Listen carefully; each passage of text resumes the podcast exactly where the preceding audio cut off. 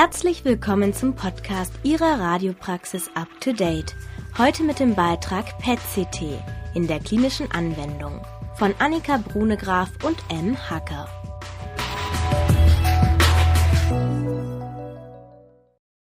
Die Hybridbildgebung aus Positronenemissiontomographie kurz PET und Computertomographie kurz CT, die sogenannte PET-CT, hat in der Diagnostik insbesondere von onkologischen, aber auch von neurologischen und kardiologischen Erkrankungen in den letzten Jahren sehr an Bedeutung gewonnen durch die Kombination beider Verfahren innerhalb eines Hybridgerätes wurde die anatomische Zuordnung von Stoffwechselprozessen in der PET zur verursachenden Läsion in der CT erheblich erleichtert. Zusätzlich konnte durch eine CT-basierte Schwächungs und Streustrahlenkorrektur die Ortsauflösung und damit die Bildqualität der PET entscheidend verbessert werden dies zusammen mit der erleichterten Terminplanung und der damit einhergehenden hohen Akzeptanz von Patient und Überweiser führte zu einem wahren Boom dieser Untersuchungsmodalität in der klinischen Anwendung seit Ende der 1990er Jahre.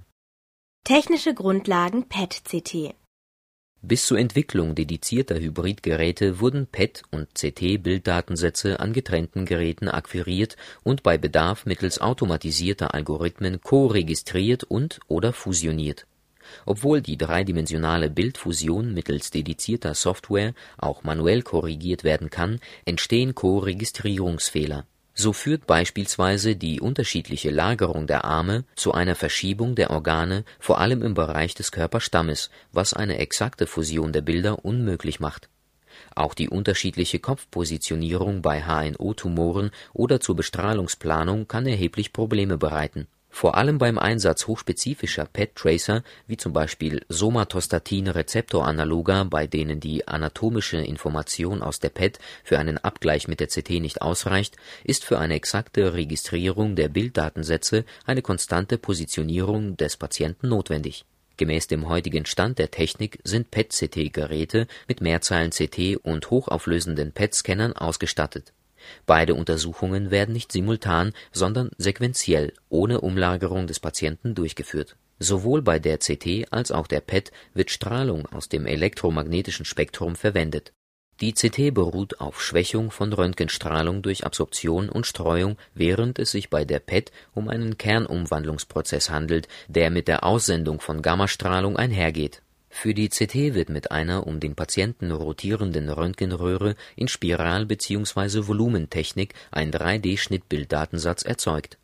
Dieser dient neben der morphologischen Diagnostik und der anatomischen Zuordnung metabolischer Prozesse auch zur Absorptionskorrektur des PET-Datensatzes. Je nach Untersuchungsprotokoll werden für die CT-Untersuchung spezielle Akquisitionsparameter verwendet (Schichtdicke, Pitch, Kilovolt, Milliampere Kontrastmittelapplikation. Nach der Untersuchung erfolgt für onkologische Untersuchungen standardmäßig eine 2,5 mm Rekonstruktion im Weichteil Lungen und Knochenfenster über den gesamten PET-Scan-Bereich. Je nach Fragestellung können zudem dynamische Aufnahmen durchgeführt oder koronare bzw. sagittale Orientierungen rekonstruiert werden. Bei der PET wird die beim Kernumwandlungsprozess entstandene Vernichtungsstrahlung durch einen Detektorring registriert das Prinzip besteht darin, Koinzidenzen zwischen je zwei gegenüberliegenden Detektoren aufzuzeichnen. Aus der zeitlichen und räumlichen Verteilung dieser registrierten Zerfallsereignisse wird auf die räumliche Verteilung des Radiopharmakons im Körperinneren geschlossen und eine Serie von Schnittbildern errechnet. Zusätzlich kann bei modernen Scannern aus der Zeitverschiebung des Aufpralls der Koinzidenzen exakter auf die Lokalisation des Ursprungs der Strahlung, der sogenannten Annihilation, rückgeschlossen werden zur Schwächungskorrektur wird am PET-CT das im Vorfeld akquirierte CT verwendet. Standardmäßig werden korrigierte und unkorrigierte Datensätze berechnet. Die CT und PET basieren auf verschiedenen Prinzipien. Bei der CT handelt es sich um eine Schwächung von Röntgenstrahlung durch Absorption und Streuung. Die PET greift auf einen Kernumwandlungsprozess zurück, bei dem Gammastrahlung frei wird. Radiopharmaka bei den für die PET eingesetzten Radiopharmaka handelt es sich um radioaktiv markierte Biomarker, bei deren Herstellung die gesetzlichen Vorgaben des Arzneimittelrechts und des Strahlenschutzes zu berücksichtigen sind. Im Gegensatz zu den konventionellen, für planare Aufnahmen und die Single Photon Emission Computed Tomography (kurz SPECT) eingesetzten Radiopharmaka handelt es sich hier meist um physiologisch vorkommende Grundsubstanzen. Je nach Untersuchung wird ein im Körper vorhandenes Molekül geringfügig verändert und so markiert. Durch diese Markierung mit einem Positronenemitter entsteht die Möglichkeit, biochemische Prozesse in vivo zu untersuchen und damit physiologische Vorgänge darzustellen. Da die Tracer-Substanzmengen in sehr geringen Dosen verabreicht werden, werden Organfunktionen dabei nicht gestört. Für den radioaktiven Markierungsvorgang eignen sich vor allem die kurzlebigen Isotope Kohlenstoff 11 Stickstoff 13, Sauerstoff 15 sowie Fluor 18, welche in speziellen Teilchenbeschleunigern hergestellt werden. Aufgrund der kurzen Halbwertszeiten ist deren Verfügbarkeit jedoch stark eingeschränkt, so dass diese meist nur verfügbar sind, wenn sie in direkter räumlicher Nähe zum PET-CT-Scanner hergestellt werden.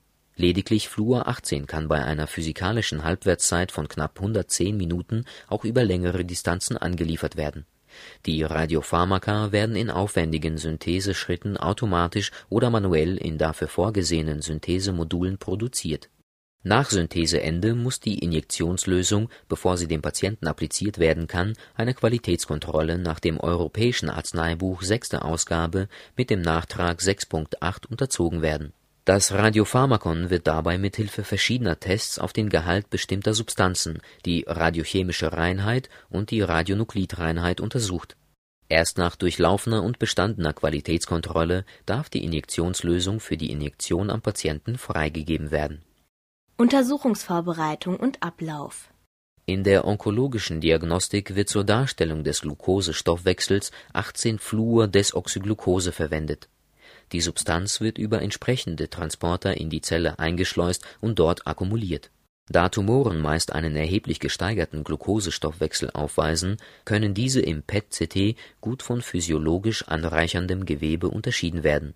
Um die Aufnahme der radioaktiven Glukose zu gewährleisten, sind spezielle Vorbereitungen nötig. Der Patient muss eine Nahrungskarenzzeit von mindestens sechs Stunden einhalten und der Blutzuckerwert sollte 120 Milligramm pro Deziliter nicht überschreiten die Applikation des Tracers bei Patienten mit Diabetes mellitus sollte auch unter normoglykämischen Bedingungen erfolgen.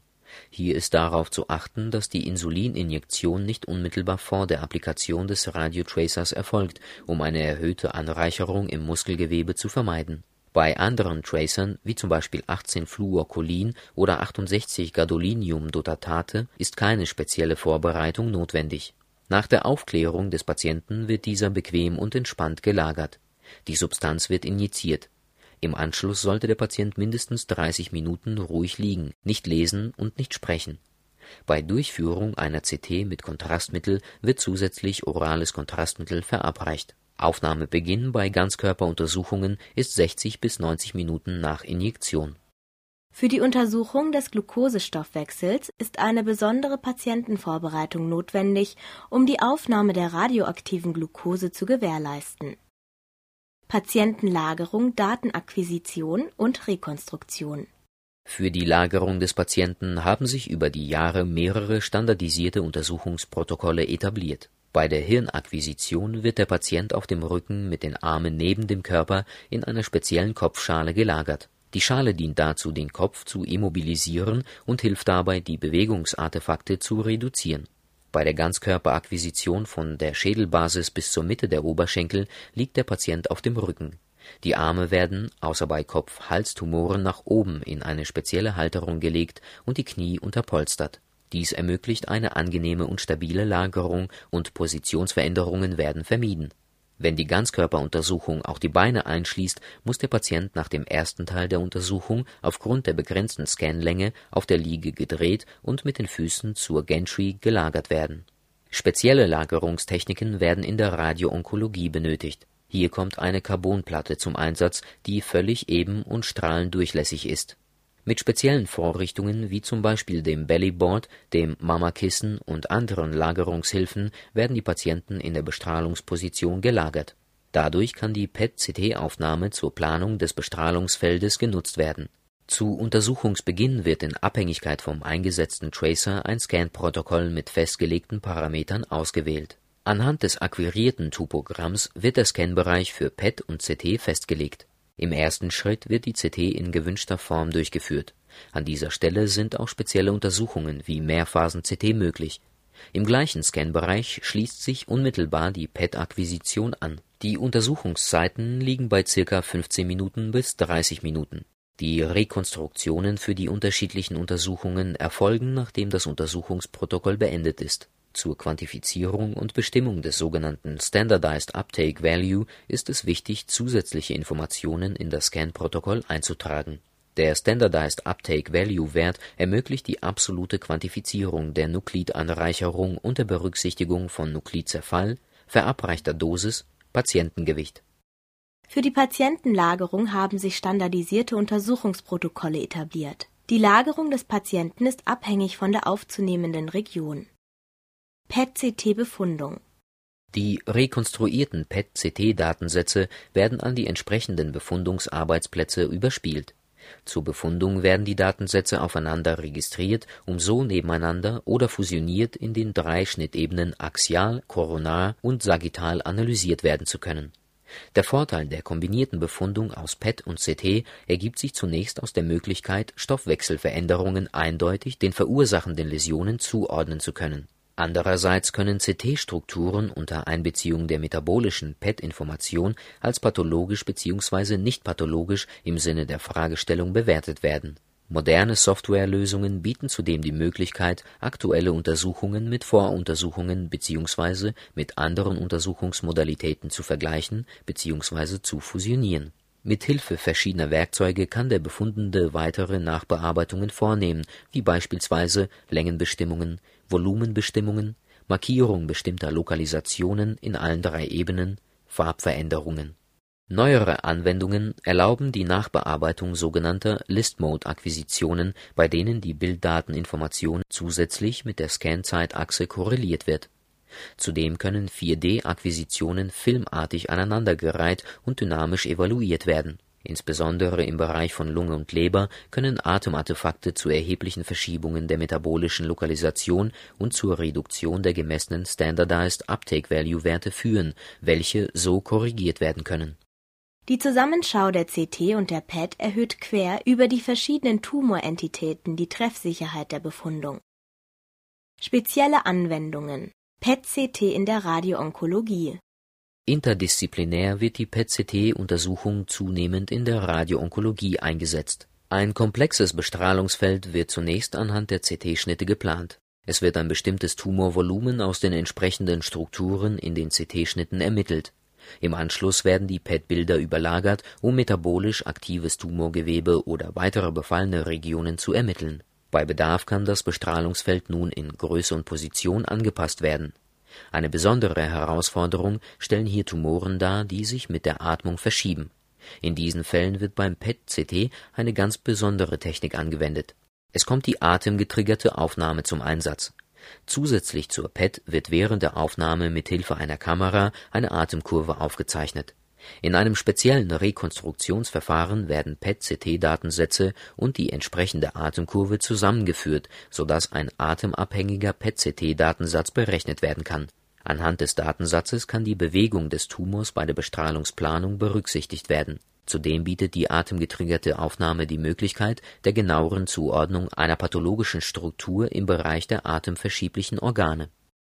PET-CT in der Kardiologie in der Kardiologie wird das PET-CT zur Perfusions und Vitalitätsdiagnostik eingesetzt. Eine Herzuntersuchung mit 18-Fluorodesoxyglucose führt unter Berücksichtigung des Myokard-Szintigramms zur Differenzierung von hibernierendem Myokard und Narbe. Dies ist bei einer speziellen Fragestellung, wie zum Beispiel der Frage nach Funktionsverbesserung nach Revaskularisation oder biventrikulärer Schrittmacherimplantation, von entscheidender Bedeutung Zusätzlich bietet das PET-CT die Möglichkeit einer Koronarangiographie zur Darstellung des Herzgefäßbaumes. Eine anschließende direkte Fusion der Bilder bietet den entscheidenden Vorteil, dass Perfusions oder Vitalitätsabnormalitäten der verursachenden Gefäßläsion direkt zugeordnet werden können. PET-CT in der Neurologie in der Neurologie werden PET-CT-Untersuchungen beispielsweise zur Diagnostik von Demenz und Epilepsieerkrankungen oder in der Diagnostik von Gehirntumoren durchgeführt. Spezielle Rekonstruktionsverfahren ermöglichen eine 3D-Oberflächendarstellung des Gehirns, die anschließend mit einem Normalkollektiv verglichen wird, um den Untersuchungsbefund zu quantifizieren. Kernaussagen Die PET-CT-Bildgebung führt zu einer verbesserten anatomischen Zuordnung von Stoffwechselprozessen in Zusammenhang mit der verursachenden Läsion. Die PET-Bildqualität kann mit der PET-CT-Bildgebung optimiert werden die Zusammenschau beider Verfahren erhöht quer über die verschiedenen Tumorentitäten die Treffsicherheit der Befundung. Bei den für die PET eingesetzten Radiopharmaka handelt es sich um radioaktiv markierte Biomarker, mit deren Hilfe biochemische Prozesse in vivo untersucht und damit physiologische Vorgänge dargestellt werden können. Spezielle PET und/oder CT-Akquisitionen ermöglichen die Anwendung im Gebiet der Kardiologie und der Radioonkologie